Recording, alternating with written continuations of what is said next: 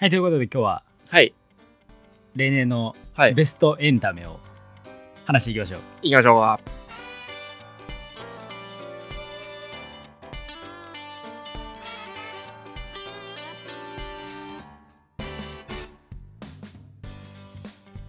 どうも、はじめまして、健太郎です。直人ですお願いします。お願いします。ということで、毎年3本前収録したんですけども、すべてちょっとそうやね。音声がそうやね。うまく収録できていなかったということで、そうやね。めちゃめちゃ聞き心地悪い音入ってたから。オールカットということで、そうや知がかかりました。そうやな、すみません。はい、ということで、うんまあもう12月になって、はいいつもの。はい。ベストエンタメ、イエーイいいね、いいね。そうやな、今月あれやもんな。強化月間やもんな。強化月間、12月はうちはもう、12月だけもういやたらとなんかやるっていうガンガン行きましょう。それに追い詰められてるんですよ。はい。あの今回は、うんあのいつもベストエンタメで過去あの、まあ、スノーマンやったりラグビーやったりとか俺はまあ話してうん、るけど、うん、うん。なんか今年あんまエンタメ、うん俺の中であんまなくてう、ん、うん。どうしようかなってほんまに悩んでたよほんまになくてうん。でもまあ話さなあかん そのためにエンタメ見つけるそれ違うなと、はい、はい、はい。いうことにもなり、まあ、ベストの方に振り切ってベスト振りくった。あベストバウ振りくった振りくろ。振りく っていかないと流。そうかな思ったけど、うんまあ時間はあれが、はいまあベストバイの方で倍の方で。行こうかなと行きましょうか。うんいうところでう、んうんもう、ん何が良かったかって、もう先に言うわ。はい。iPhone ケース。大丈夫か？それ大 大丈夫？それってやつな。うんうんうんまあ、この iPhone ケースなんやけど、はい。うん。本当に見たことあるような何気ない。そうやろ。まあ、ここから順番に行こう。はい、行きましょうか。はい。あはいあのー、まあ、とりあえず、まず家の中を、うん。まあ、断捨離していこうと。うん。いろいろなっていった兼ね合いで、うんあの、なんか、ブックスタンドとかさ、あの、カラーボックス3個ぐらい用意してて、うんそれにいろいろ出てるんけど、うん。もうそんなんもうちょっとなくしていこうと。うん。全部収納の中に入れて。うん。とかで、ナオトにまあ、カラあ、ーボックス5そうやったね。渡したりとか。ねうんで、なんかまあ、本棚だけあってんけど、はい本ももう中にしまいたくなって、うん。うん。生活感を一気になくしたくなった時期があって。あったね。そう。うん。もう何もない状態。あ、気持ちいいわーみたいな感じになりたいな、みたいな、そういうモードに入った時があって。はい。で、本も中に入れたと。入れたね。で、ナオトから、え、本は外あった方がいいやんとか言われながらも、まあ、中に入れたとうん。いうところから、次、身の回りを断捨離していきたくなったよね。もうミニマリストやな。そうどんどんはいなんかはいなってきてうんうんほんで、いかにこう、手ぶらで歩けるようにするためにはどうしたらいいんやろうってなって。うん。それで、カバン絶対つけててんな。うん。で、何が入ってたかって、財布と、えー、カードケースと、携帯、あと家の鍵。まあ、これまあ、もう4点セット持ってたんよ。うん。常に。うん。これをどういかになくすか、はい。言ってんな。うん。じゃあ、まず、財布。まあ、財布とカードケース。カードケースの中には定期券とか、うんあのーピタパが入ってて。うん。で、基本財布と、その、免許証一緒じゃない方がいいかなとかうん。思って、免許証を分けてて。うん。で、財布と、まあ、カードケースがあったと。じゃあ、定期券、このピタパを、まず携帯の中に入れたいと。うん。な。うん。で、そうなったら、あの、ピッてするためのあの、スイカうん。が、まあ携帯いけるから、うんあ、じゃあ次スイカ入れようと。うん携帯スイカ入れて。うんこれで俺ピタパなくなってるな。アプリがあったんだってことそうそうそうアプリんそう入れてんなんで次。で、免許証残ってると。うんで次、あの、財布の方な。今とりあえずカードケース。うん。免許証うん。あると。4点セットの中のまあ3そうそうなと。そうそうそう。んで、免許証あって、免許証とりあえず持っとかなあかんなと。うんで、次、財布の中で、まあ、現金。いや、現金、クレジットカードとかいろいろ入ってたわけ。うん。で、もう現金なくしていきたくなったよ。うん。なで、そうだったら、まあ、電子マネー全部入れていこうと。うん。電子マネー入れて。で、電子マネー対応してないとこもあるよ。うん。じゃあ、クイックペイやったらあるやろと。ああ、そうなの？そうそうそうそう。クイックペイがあったりとかするとかあるよね。うんそうそう。で、クイックペイにすると。うん。その、クレジットカードクイックペイにすると。うん。でも、クイックペイもないとこもある。あるやろ、あるやろ。クレジットカードを持ち歩かなあかんなと。うんだったわけ。いうん。や、で、今、免許証とクレジットカードを持ち歩かないといけなかった。はい。な？うん。で、クレジットカード対応しない店もあると。あるやろ、それあるやろ。うん現金をちょっと持ってかな。うんあんのかい？そうそう。ん現金をちょっと持ってかな。はい。さすがにね。そうやね。そう。その、飲み物欲しい。はい。うんうん。あるね。じゃあ現金と、クレジットカードと、免許証と。うん。あと、キャッシュカードとかもあったわけよ。うん。キャッシュカードな。うん。まあ、現金必要になる時はあると。けど、そう、キャッシュカードをすごい迷ったよ。はい。な？はいキャッシュカード。はい。と、あと、常に持ち歩くもん俺会社の職員証。うーん。それ持ち歩くと。うん。いや、その、会社、今、キャッシュカード1個。クレジットカード、うん職員証、免許証。まあ、4枚カードある。おるの結構。うん4枚カードある。と、あと現金。うんこれを、携帯は必ず持ち歩く。うんそれをセットにしたら、うんもういらんくなるわけ。いらんな。やうんで、iPhone ケースを探すわけや。うん。で、カードのちょうどいい、その、何？こう、パカタイプうん。を探したわけよ。うん。うん。そしたらうん。カードケース3枚と、カード入れるケースが3枚。うん。3枚縦に入れる。と、中にちょっと収納できるうん。現金を入れれると。いう iPhone ケースがあると。いうのを見つけ、お、これいいやんと。うんけど俺は4枚やってんな。キャッシュカード、クレジットカード、職員証、免許証。これ4つ入れないといけない。何を常に入れなあかんかなって考えたのよ。うん。むずっと思って。うん。で、職員証は必ず毎日使うからそれいると。うん。ってなった時に、もうキャッシュカードはなしにしようと。おーおーもう現金を下ろさない。はい。もう電子マネーがあるから。うん。そうん。う。電子マネーで全部いけるから。いや、おうん。ーもう現金をとりあえず持ち歩かないようにしようとはい。いうところでキャッシュカードあえて減らして。はい。で、完成したわけ。完成しました。この iPhone ケース。はい。で、今、今まで3つ持ってたやつ。財布、カードケース、携帯、まあ家の鍵、まあ4つ。あった中を。財布とカードケースもいらんくなって。うん。だから iPhone と家の鍵。これだけでいけるんだって。もうどこ行くにも手ぶらでいけるっていう。これが俺のベストバイ。はあ。そこまで来たらもう、うん鍵いらん方に振り切ったらええんちゃう？鍵？うん。鍵よいらん方に。鍵いらん方。今、あの iPhone のアプリでさ、その備え付けおの、その、カード、カードキーのロックを自動でこう、ウィーンってマジで？開けれるやつマジで ?2 万ぐらいなんで。?2 万？うん。ちょっと高いわ。でもあんねや。いやなるほどなあそうなん。うん。多分、その感覚なんやったら、多分そう行く方が、そういうことで。もっと振り切れるのかな。より振り切れるな。で、うんうん。で、そうだった。いよいよもう iPhone やばいのなくしたら。免許証も入ってるしうん、鍵も入ってるから、ん。開けれるわけや。うんうん。まあでも、そのロックあるけどな。うん iPhone ロックあるけど。なんか、今、健太郎から聞いてそれってさ、うんなんかもう、してる人結構いるなって感覚なんか。そうやな。俺で。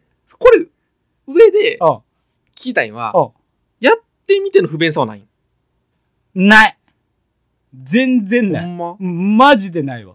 その、うん、マジでない。それって結構、なんか知ってんねん、そのパターンは。でも、はいはいはい。じゃあ実際、うん、やるってなった時に、うん。マジで現金足らんくなることない？って思っちゃうかな。どうどう？そこら辺聞きたいかな。うん足らんくなる店はクレジットカード絶対用意してるし。あ、そのぐらいの規模ってなってたそうそうそうそうそうそう。いや3000円ぐらいは持ち歩くようにしてるよ。3000持ち歩いて、うん150円使った後のう850円ってどうすんん。の？そうやね。それポケットやね。ポッケに現金じゃらじゃらやねん。あ、それはそうなんや。それはそう。あそれはそう。ー、うんから嫌なんよね。割と。しゃあないねんけど。それはもうしゃあないんや。しゃあないな。どうしようもないな。はあはあはうんあ。え、じゃあもう一個は、じゃあ、うんうんうんえー、健康保険証が必要な時もあるやん。はいはいはいはい。病院行く時それ。な。それは、それな。わざわざ家に、その、いる時に、うん。あ、今日はじゃあ、この3点セットに健康保険証加えようって感覚？そうやね。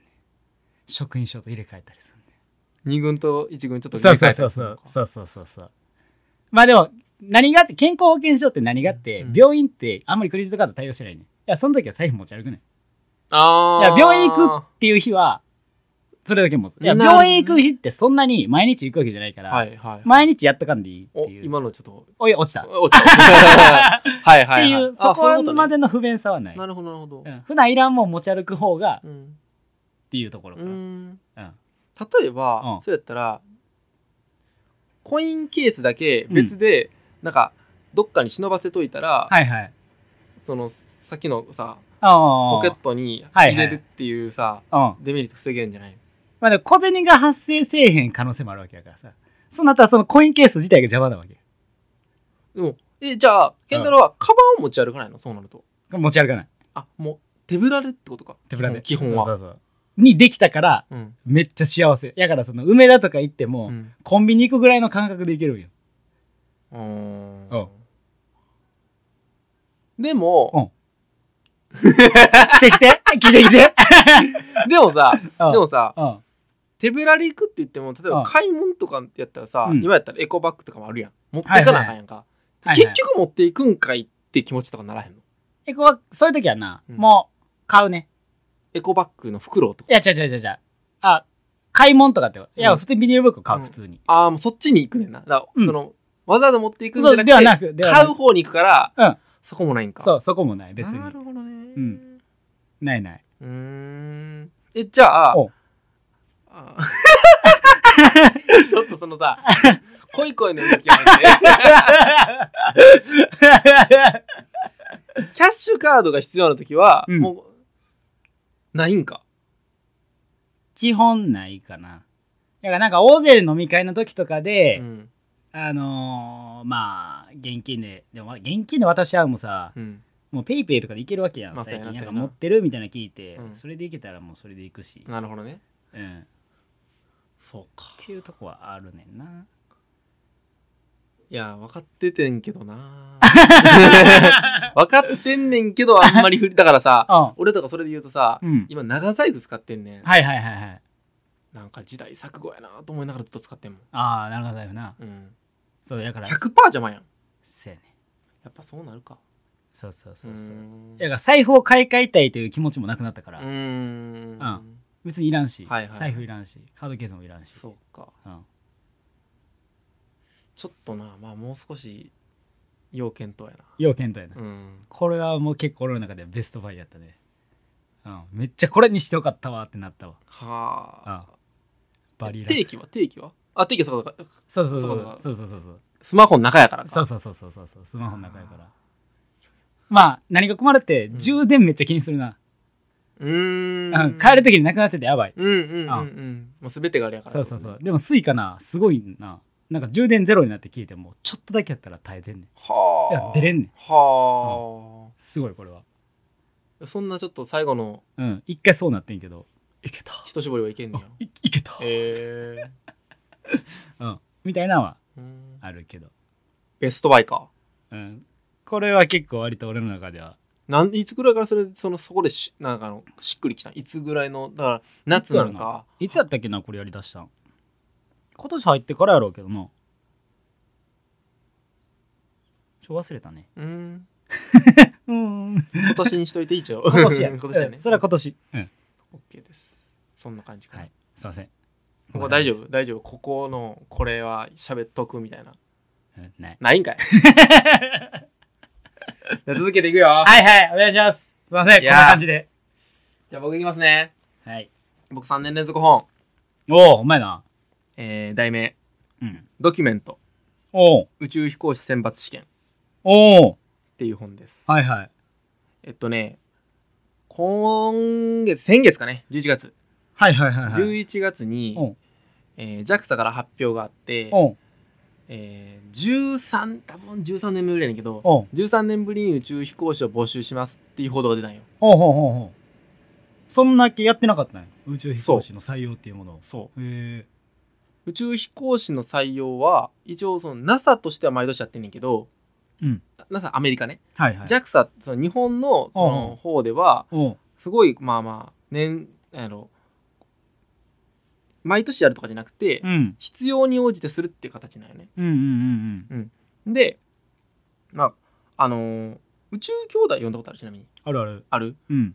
であの宇宙兄弟のうん。時の多分5巻ぐらいまでが、うん。あの主人公難波文太が、うん。あの選抜試験こう通るまでの話やったりすんねんけど、でその中の閉鎖空間の話とか、であの2週間、うん。あこう閉じこもっうんて、うんでなんか5人のメンバーが、うんうん。あのいろんな、まあ、ストレスうん。与えられながうら、んうん。やりあのそこの中でこう人間のその、に本質、はいはい。資質とかうん。求められてるところにどうやって対応できるかなっていうところを見られてるっていう試験がありましたとうんうん。いう漫画の中の世界あったと思うねんけど、うんうん。でこの俺が紹介したいこのドキュメント宇宙飛行士選抜試験はうんその題材となった2009年うん。のに実際に行われた試験をうん。NHK が、うん。えー取材して、うんうん。でその当時のその10人が最終選抜に残った人やねんけど、うん。その10人にインタビューをしながらうん。その JAXA 側の人たちにも、うん。まあ、裏側とか聞いて、うんうん。で実際どうやったんかとか。うんうんうんでまたこれからのそのねその2009年の選抜以降に、まあ、目指す人の、まああのまあ、こんな感じだってよっていうのもあるし、まあその今回その時の宇宙飛行士で3人選ばれてんねんけど、うん。まあその3人の、まあ、一番最初の、まあ、ルーツになった試験の話なんでこれがねあのもちろん宇宙兄弟の時の俺の話も知っててはいはい。読んでるから、うん。あのキャラクターとかがうん。やっぱり漫画ってさうん。ちょっと面白くこう際立たせるとうんうんういうかさ、ん。なキャラ立ちな。キャラ立ちはあるから、まあ、うんそういうのがあるから、あの漫画の方がこう面白いんかなっていう導入でうん。こう買ったんよな、はいはいはいはうん。いまあでもそれは本屋さんで見た時に、うんうん。あリアル宇宙兄弟やと。うーん。あそんなあそんな感じなんかと思って手うん。に取った本やねんけど、これがねうん。あのーほんまに宇宙兄弟のうん。そのキャラクターのそのキャラ立てうん。に劣らないというかへえすごい魅力的な10人が集まって、まあ、その中でも一度、まあ、5人ぐらいには絞って、はいはいはいまあ、話は展開されてんねんけど、あのー例えばうん。どんな人がいるかっていうとうん。あのーキムタクのうん。ドラマで「グッドラック」ってドラマがうん昔パイロットの映画があったうんうんうんうん。あ映画じゃないドラマが。うん。月9のドラマがあって、うんうんすごい流行ったドラマうんやけど、うんそのキムタクのドラマのモデルとなった人うん。がうん。今回の最終試験選抜最終試験に選ばれてるのよね。どんな経歴かというと,、えーと最初あのこの人自体は、えー阪大のその宇宙系のところに行ってはいはい。あの宇宙飛行士になりたいと、まあ、パイロットですね。パイロットになりたいというところでほあの大学在学中にその航空の方の大学の方にあの入学こう試験受けんねんけど、うん。不合格なんねんな。うんうんうんで理由がうん。うん医学的な検査に引っかかりましたみたいな。はいはいはいはい形やねでまた次の年。うん。もうそれでまたあの調整すんねんけど、う。んまあ、落ちんねん。おう理由が医学的な検査に。でまあいろいろ自分の中で検査したら、まあ、どうやらなんか鼻になすごいなんかちょっとあの障害とかじゃないねんけどその一般的なその能力で劣るところがあるから、まあ、そのリスクもあるからっていうところで医学的な検査引っかかりましたみたいな。はいはいはいはい。でそので次はもうでもどうしてもなりたいからうん。次はもう大学院に行って、まあ、うん。仮面浪人って形でうん。また次挑戦したいけど、うん。まあ、それがあるから無理やんか、うんうんその鼻の、はいはいはいはい。えだからその鼻の手術をして。えー。その医学検査に引っかからないようなおう。まあ形のおうおうおう努力というかまあなおうおう。で基本的にもう阪大ってその研究者であったりとおうかさおうおう一般教員に勤めるっていうところの道ではなくてんそのどうしてもパイロットになりたいっていう夢があっておうおうおう。おうで、まあ、そこで、まあ、諦めずにというか。うんうんでそのまあ手術もうまくいってうんうんでその学校にも合格してでパイロットになってもちろんパイロットになってもそのいろんな、まあ、学スキルであったりとか。はいはいはいはい。がすごい、まあ、あの他の人よりも卓越してるっていうところで、まあ、その、まあ、経歴というところがそのドラマのキムタクの主人そのモチーフにはなってるらしい、はいはいはいはい。っていう方とか。例えばね。もう一人例えば言うと、おう。うん、東京大学出て鳥人間コンテストに出てましたと。はいはいはいはい。鳥人間コンテストに出ててんけど自分はその軽量いかに軽くするコックピットを軽くするっていうはいはいはいはい。学その技術をこういろんなでこう長く飛びつつ軽くするっていう技術をそっちのその乗る方じゃなくて、うはいはい。その支える側うんうんうん。で鳥人間コンテストに大学時代はすごいもう力を注いだと。はいはいはいはい。でそれで一生懸命頑張ってたんやけどいや自分が飛びたいと、おう。うん、いうように、おう。まあ、自分の中でこう、まあ、思いを馳せておう。でその方に、えー全日空のえー今副操縦士だと。おうおうおう。32歳。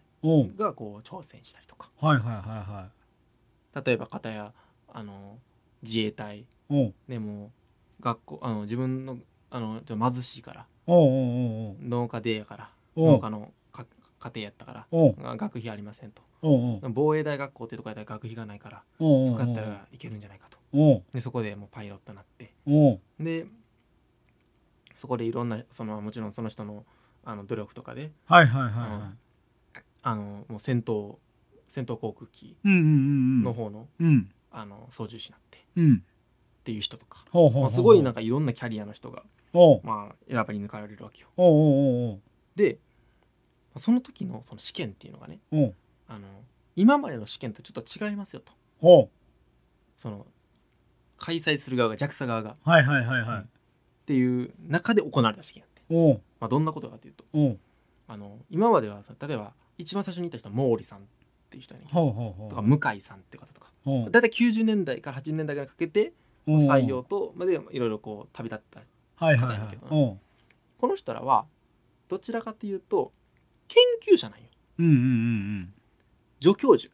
うん。うんと助教授の方やったりとかお医者さんとか、うんうんうん学者さんとかお医者さんとかがうん。最初はこの日本の一番最初の創世記はうん。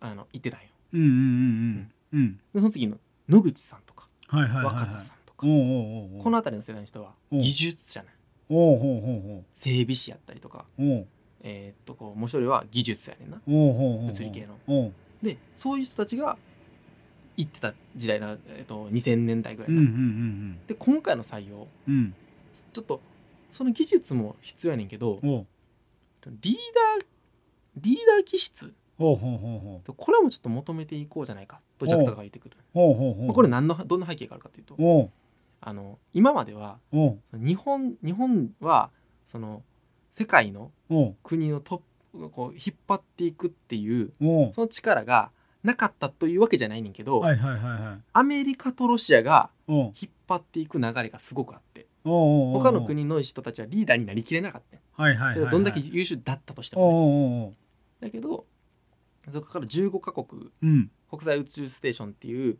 うん。そのものをみんながその主要な先進国がこう共同出資していって、うんで、まあ、日本もそれの中に参加してってるうんから、どんどんそういう日本のうん。その宇宙開発の中の立ち位置がどんどん高くなってきたうんっていうのが一個。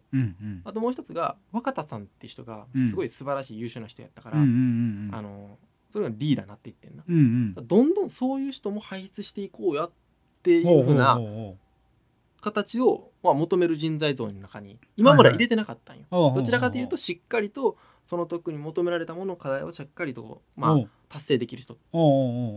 そこにプラスこうチームとして引っ張る人も必要だよね、はいはいはいはい。っていうのが今回の選考が。でそしたらまあどんなことをあの JAXA 見たいのかはいはいはいはい。っていうところが、まあ、う。んこの本に書いてんねんけど、まあ、その中で面白かったところがまあ1個あるからまあ例に喋るとおう。おうあのその最終試験がその閉鎖空間の中で行われるねんね、はいはい。はいまあ、閉鎖空間ってまあ具体的に言うともう一お応今日で読んだ人いない人読んだことない人もいるからあの大体おう。2LDK ぐらいの部屋、まあ、50から60ぐらいの平米にうんうん。2週間閉じこもりうんうん。10人全員で。うん。宇宙兄弟の時は5人5人で分かれててんけど、うんうん。実際は10人閉じこもりうん。2週間。うん。でえもうすべもう何何時から何、えー、と24時間。すべてもうスケジューリング管理はされていて、うんうんうんでそこでもうあの動くあのカメラがうん。5台こう設置されていて、うんでまあいたらずっとこうあの位置とかも変えれるようにこう、はいはいはいはい。スイングとかもするわけよ。おうおうおうそんな感じで、う。んあのずーっと監視状態の中で審査が行われると。そんな審査も例えば体力審査もあればデうん。ィベートの審査もあったりとか折り鶴を、えーいこの2週間で 1000, 1000枚うん持ってくださいとうんか、いろんな、まあ、その多種多様な心理的なものもあったりとか負荷かけながらっていうのもあったりするな。うん。で、まあ、その中でまあ大きい、まあ、流れはあんねんけどうん。その中で、まあ、ある課題うん向き合う時にうん。2つのチームに分かれたよね。うんうんうんうん A チームと B チーム。はいはいはいはい。で A チームと B チームに分かれてうん。で、えー、と今からその宇宙に仮に行った時にうん。チームのみんなで話し合ってうん。あの自分えみんなのその宇宙飛行士のみんなの心を癒せるうん。ロボットを作ってくださいっていう方がいてるうんうんうん。でその2人は分かれててそのうん。5人 10, うん。5人が10人分かれてて、うんうんうんで一方の方はうんうん。あのワンちゃんはいはい。子犬型のロボットを作ったらちょっと癒すんじゃないかなみたいな。はいはいはいはい。をちょっと考えて。うん。でもう一つの方はうん。占い。はい。ちょっとなんかこう一日一日っていうのがはいはいはいその時間概念がないから一日っていうことをしっかりこう区切って占いとかで例えば何かこうふわっとでも、はいはいはいはい。でそれはおみこさんがちょっと占いをやったらなんかいいんじゃないかとか言って。なるほどなるほどでそれを、まあ、研究者の人たちやから、うん。そのロボットをうん。その単純になんかこうこう例えばこうとパンって手を叩いたらうんどう動くとか、まあ、そういうのを全部プログラミングとかをして、で、まあ、そのスケ,、えー、とスケジュール、まあ、プレゼンテーションが終わ、うん。あのはの締め切りの時間までに、まあ、それれをあのゼロから作っていきましょう,、もう絵も作ったりとか、うん。デザイン作ったりとかもうんうんうんプログラム全部しましょうみたいな。やってて。うん。で、まあ、3日間ぐらいわーってそのチームでやってる、うんうんうんでその中で、えー最終日の直前。えっと、だから2日3日かな？おうおう。2日のだから最終日がのまあ最後ありますよっていうところの前にはいはいはい中間発表するんよ。おう。おう。で中間発表で大体こういう方向性ですっていうことをはいはいはいはい。その審査員と双方のグループ同士でプレゼンテーションしましょうっていうのが課題が与えられてほうほうほでその時にまあそプレゼンテーションしてんな。でワンちゃんの方もプレゼンテーションしたんや。はいはいはいはい。そしたらパンって叩く前にうん。なんかちょっとこうなんか物音がか当たったから、うん。それにちょっと反応しちゃって、はいはいはいはい。あんまうまいこと動いてくれんかったりおうおうしたよね。おう。おううん、でちょっとなんかあのーなんかこうあのーワンちゃんが何かをこう投げるみたいなうんうんうんいうようなうん。うんあのプログラミング組んだよ。うん。うんでそれに対してその JAXA の側が、はいはい。ありがとうおお疲れ様でした」みたいんな、全くダメ。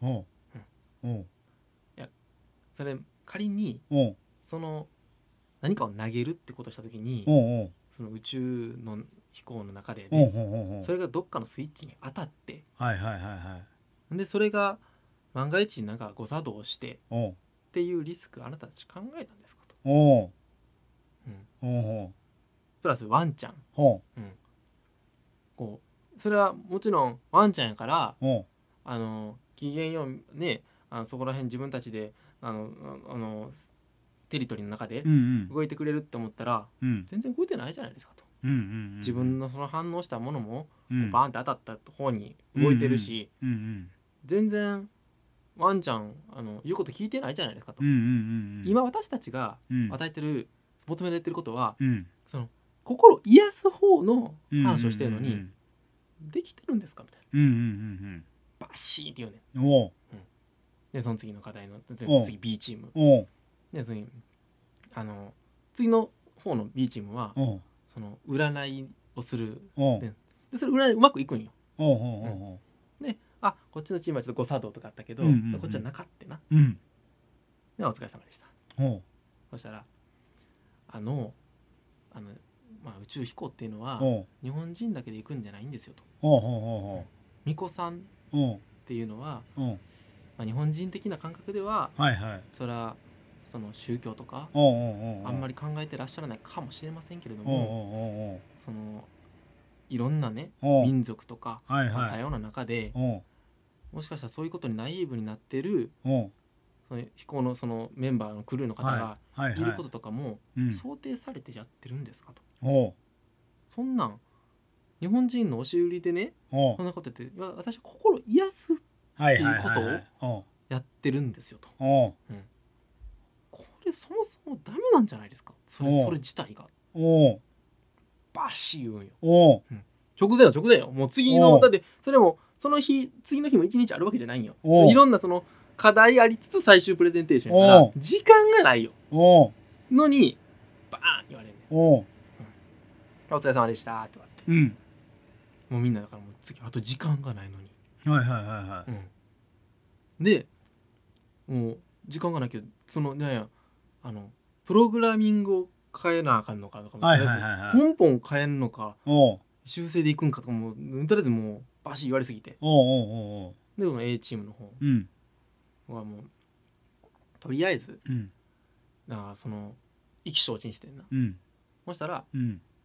ある人があのずっとな実はその言われたことをう。んみんなこうガーってなんかがっくりしてるのにメモ取ってんね何をも何がダメで何が今必要なのかおうおうおう。ずっとメモ取ってて。で今実際こういう状況やんなとでまあそれはもちろん時間のあれがあるからこんなの分かってる、うんうんうん。でもそれをその中でうん。今こうやっていこうや。っうんうん。てまあ言うて。うんうんうん一言を目が発する人がいるよね、うんういんやそれはもう諦めと頑張ろうんうんうっていう人がいて、うんうんで次のこっちの B チーム、うんうん B チーム。そうか。占いあかんかと。うんうん。ちょっと根本ちょっと占いの方うんちょっとやめてみいひんか。うん。っていうふうな風に上がってくるんだよね、はいはいはいはいはい。誰が言うわけでもなく。おうおうおうねある人が。おう占いやめてしまったらおう。そもそものその僕らの強みがなくなるじゃないですか、はいはいはいはい。なるほどな。うん、おう。もう決まり書いてたよおう。変えるって。おう。いやいやいやちょっとそれはやめましょうと、うんうんうんそうじゃなくて、うんうんうん今僕たちがずっとこうやってたのそこ軸だったじゃないですかと、うんうんうんうんもちろんその審査員的なのはあるからそのあたりのカバーはしないとあかんけど、っうんうんうん。ていう一人がいて。うんうんうんでも最終プレゼンテーションがうんうん。でまあまあ2人ともそのどどっちでも。例えばその何か誤作動でこうバーンってあのなんか何かこう物が飛んでいかないようにこう紐でくくって落ちていかないようにしてちょっと今はまだあのご機嫌さんじゃないんですよねとかちょっとユニークなこと言いながらはいはいはいはい。言うことを聞いてないことをちょっとこう言うまでアレンジしたりとか。でこのなんや占いの方はあのこれは日本の独特の文化っていうのでだけど表現は全部英語にすると。はいはいはい全部日本に振り切るんじゃなくていろんなその多様ないいろんなことを入れつつその自分たちの特徴は入れつつみたいなプレゼンテーションをしてで、まあ、振り返りの時に、まあ、それは次 JAXA 側のインタビューで、いううんうん。やこれはうん。わざとわざ僕たちイチャモンつけたんですと。うんうんうんもう絶対無理なところでうん。どういうふうな振る舞いをしたりとか、うんはいはいはい。どういうは考え方をしてるかとか、いなるほどなるほど。まあ、そういうところを見てるんですと。おうほうほうほでこれはどんな背景があるかっていうとなアポロ13号っていう。の,、まあのその成その成功であり失敗の体験がそうさせてますみたいな。そのアポロ13号のあの話っていうのがあのアポロ11号が月月面に行ってんけどうんアポロ13号がうん。なんかそのいろんな誤作動でうん。水電気、うん。えーさ酸素が新たに供給できません。ほかつ100時間以内に、うおう。えー地球に帰らないといけないと。おう。なったんだと。おうおうおう当時。おう。宇宙で。おう。で、おう。まあ、その中でまあそういう危機的な状況の中で、おうえーそのクルーがおう。その自分たちの生還のためにはいはい。諦めずに、おう。その現場のそのうんあの地球のおう。そのスタッフとおう。連携してはいはいはいはい。で最終的に、まあ、生還するんだけど、おうまあ、そこのそのそういう気持ちと失敗があったからこそその諦めきれない諦めない気持ちとかが、をずっと持ってるような人材が、うん。まあ、必要だと、はいはいははっていうことも今回のその話なるほど。そその問題の課題には取り組んでんだと。だかおうおうおうらそういう今までのうん。JAXA も JAXA であり NASA もうん。今までのそういう生還があったりとうんか、うんうん。逆に爆発事故でうん。が2回起きてんねんけど、うんうん。1980年代と2000年代に。うん。出たらそれで爆発して全員が亡くなってるわけよ。うんうんうんでそんなんもありつつうん。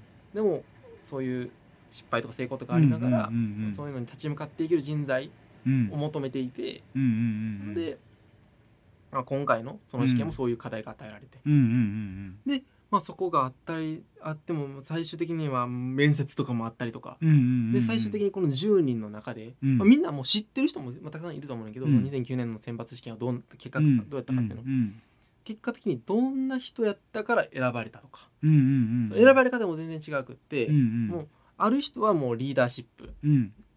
としてうん。選ばれたりとか、ある人はそうじゃなくてフォローシップ。うんうんうん。その、えーだリーダーを補うっていうサポートする側がうん。素晴らしかったっていうので選ばうんれたりとか、や方やもう一人は、えーその人が、えーどの課題に対してもうん。うん70点とか大体もうその平均点以上取ってると。うんで何かこうんなんやろあかんような、まあ、結果がないというか、うんうんっていう中で選ばれたりとか。うん。それは多種多様な人たちがうん。の選ばれ方をしてるんよね、うんその2009年の時は。うんうん。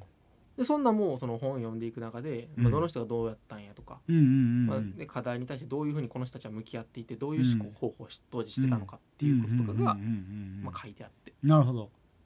まあ、これ宇宙兄弟のその時の宇宙飛行士選抜試験が面白いと思った人は絶対に面白いと思そういうことなう。うん、なるほど。それも、まあ、面白いと思うその要因の一つにその視点が宇宙飛行士側だけじゃなくてその選抜試験を受けた人たち側じゃなくて、うん。その面接官側の人たちがどういう思いがあったってやってるかその人たちのことをどういうふうに見てたとか、まあ、そういう背景のなんやろあの立場、うん。双方の、まあ、視点から見れるっていうのが、面白いなと思って、うんなるほどな。うん。はいはいはいせっかく、まあ、俺は俺がこの本を買ったのがおう。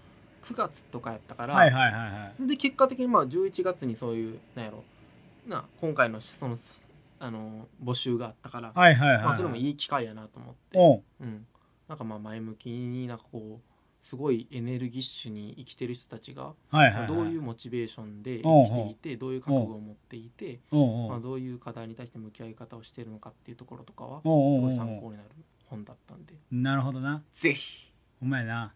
面白いから読んでくださお前な。なんか余計資格の勉強してるからそういう意味でいいモチベーションになるいいいモチベベーションだったよ。な。うんもうそれもほんまに今話した人たちもすごいちょっとまあそれこそキャラクターに飛んでるようなちょっと分かりやすい人のうんうん。3人挙げたけど、うんうん。それ以外の人もすごい魅力的な人たちの、うんまあ、話があったから、うん。うん、あのーシンプルに面白かった。うまいな。喋りすぎたけど。全然。逆にもう宇宙兄弟も読みたくなったもん。逆に宇宙兄弟ね。多分それなんかそのそれこそその今この本を読んでうん。俺もそのアポロ13号うんっていう話さっきしたけど、はいはい。アポロ13号の映画があることも知ったし、はいはいはいはい。でこの人たちがうん。その宇宙に行きたいって思うようなうん。きっかけになった映画が「ライトスタッフ」っていう映画やねんけど、うん。でその「ライトスタッフ」っていう映画にも興味が湧いてきたし、うん。なるほどな。そういうふうにこう派生していって、はいはいはいまあ、今回のそのまあ合格者結果的に合格もされてもな何でもするなるけどその人たちが今どういう活動をされてるかっていうことを、うん。まあ、知るきっかけにもなったら、うん。まあ、いろんなうん。ね視点が広がってそれもそれで面白いのかなと思って、なるほどね。ぜひ。はい。ぜひ。面白かったんで。うまいな。読んでくださいってですね。うまいな。はい俺のベストバイとはえらい違いなありがとうございますいやいやいやいやそんなことないですよ。ありがとうございますそんなことないですよ。ありがとうございまちょうど38分なんで。すちょうど38分ですいいように言うてるだけやんちょっと長くなりました。ニュアンスを変えてありがとうございます。ありがとうございますありがとうございました。ありがとうございました